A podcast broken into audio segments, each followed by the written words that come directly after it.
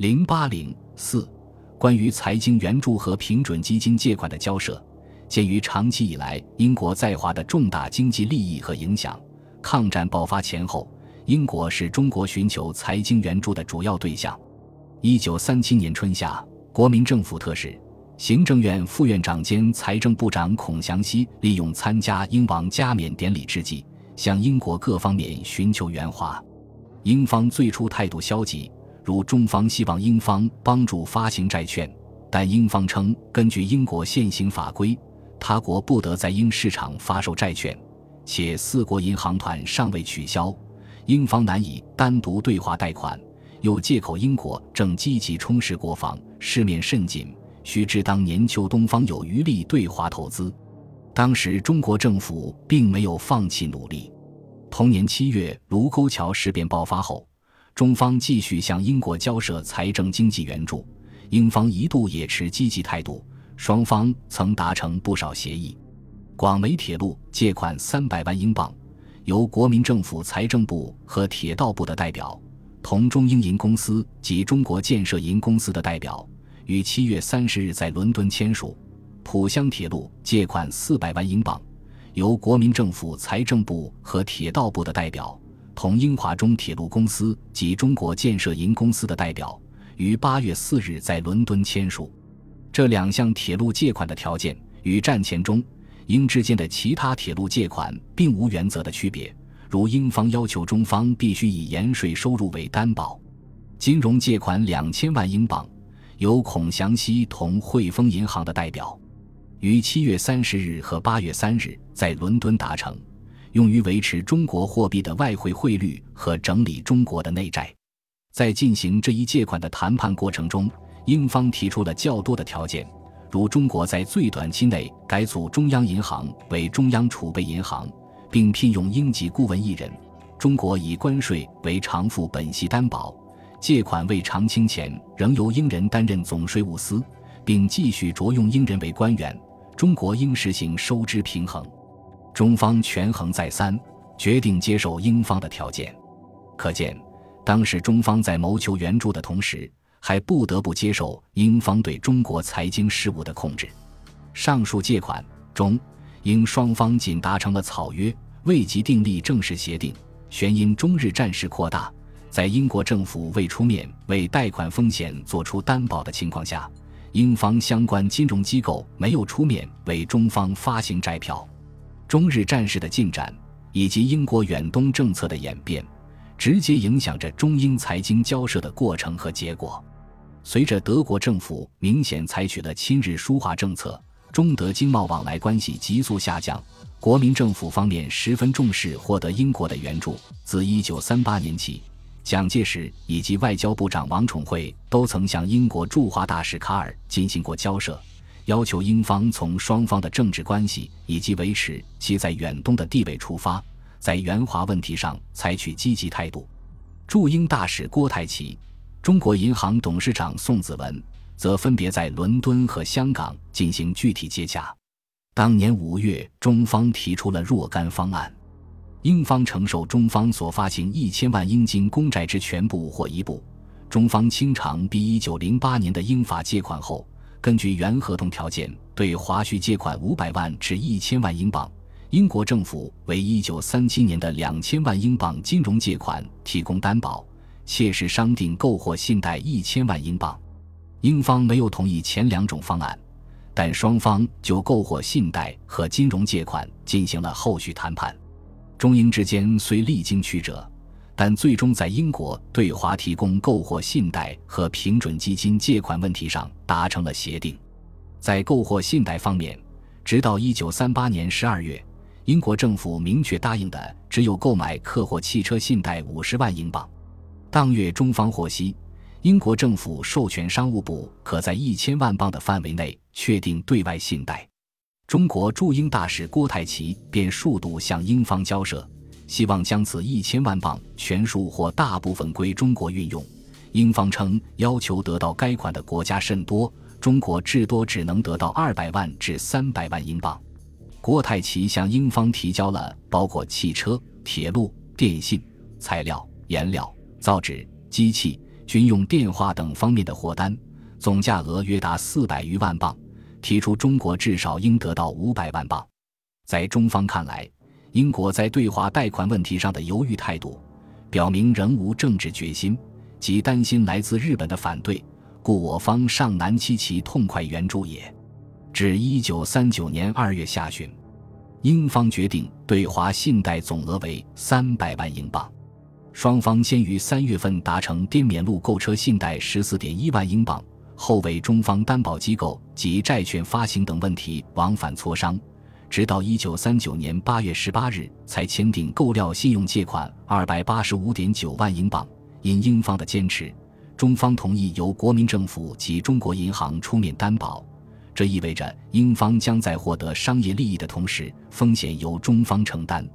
第一次英国对华三百万英镑的信贷总额，大大少于同期美国对华信贷额，更无法与苏联的贷款额相比。合同原规定在一九三九年内完成购料，但因欧战爆发，英国对货物出口实行限制，中方在英购料进展迟缓。当年底，双方商定把贷款使用期限延长半年，以后又多次延长，至一九四一年底。中方动用该项信贷在英购料的有兵工署、军政部、交通部、中央广播事业管理处、资源委员会、工矿调整处、陆军机械化学校、中国毛纺织厂、卫生部、中央银行等机构，动用总额约一百四十八万两千零一十八英镑。一直到抗战结束后，该项信贷仍在运用。另外，一九四一年六月五日，陈维成与艾登在伦敦又一次达成英镑区购料信用借款五百万英镑。这次信贷的利息率为百分之三点五，与第一次信贷相比，显然较为优惠。在太平洋战争爆发之前，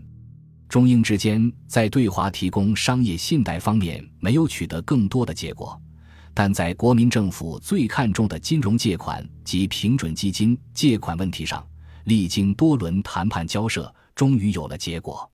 国民政府自一九三五年十一月四日开始实行的法币政策，实际上为外汇汇兑本位，维持法币汇率的稳定，必须有相当数额的专项平准基金。当时，国民政府必须为稳定法币汇率而设立外汇平准基金。至一九三七年六月三十日。国民政府持有的外汇资产总共约合三万七千八百九十万美元，但这对于实际需要相差甚大。当年七八月间，孔祥熙在伦敦与汇丰银行达成的金融借款两千万英镑草约，其中相当部分就是用于平准基金的。一九三八年一月五日，英国财政部次长李兹罗斯曾明确告诉中国驻英大使郭台祺。英方无法正式履行原对华两千万英镑草约，除非英国政府出面担保，银行方面不会提供贷款。三月三十一日，国民政府立法院院长孙科在英国洽谈维持金融外汇借款时，英国财政大臣西门提出的方案是：中国向英方出售白银或以白银或抵押借款，以金属矿产抵借。也就是说。英国政府虽然愿意重新考虑向中国提供维持法币汇率所需的英镑，但仅仅定位于一般商业行为。英方所担心的，一是中国方面在对日作战上的进一步失利会使整个局势继续恶化；二是新的援华行动恐激怒日本攻香港及增强日德合作。中方对借款的期望和要求却是政治和经济援助性质。即由英国政府出面为英方银行对华贷款提供担保，在援华问题上，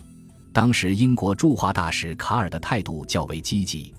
在英国政府内，当时外交大臣哈利法克斯也倾向于援助中国。他向内阁会议提出，无论基于荣誉还是自身利益的任何考虑，都促使我们尽可能的援助中国，用一笔较少数额的款项。我们就可以维护在远东的基本利益。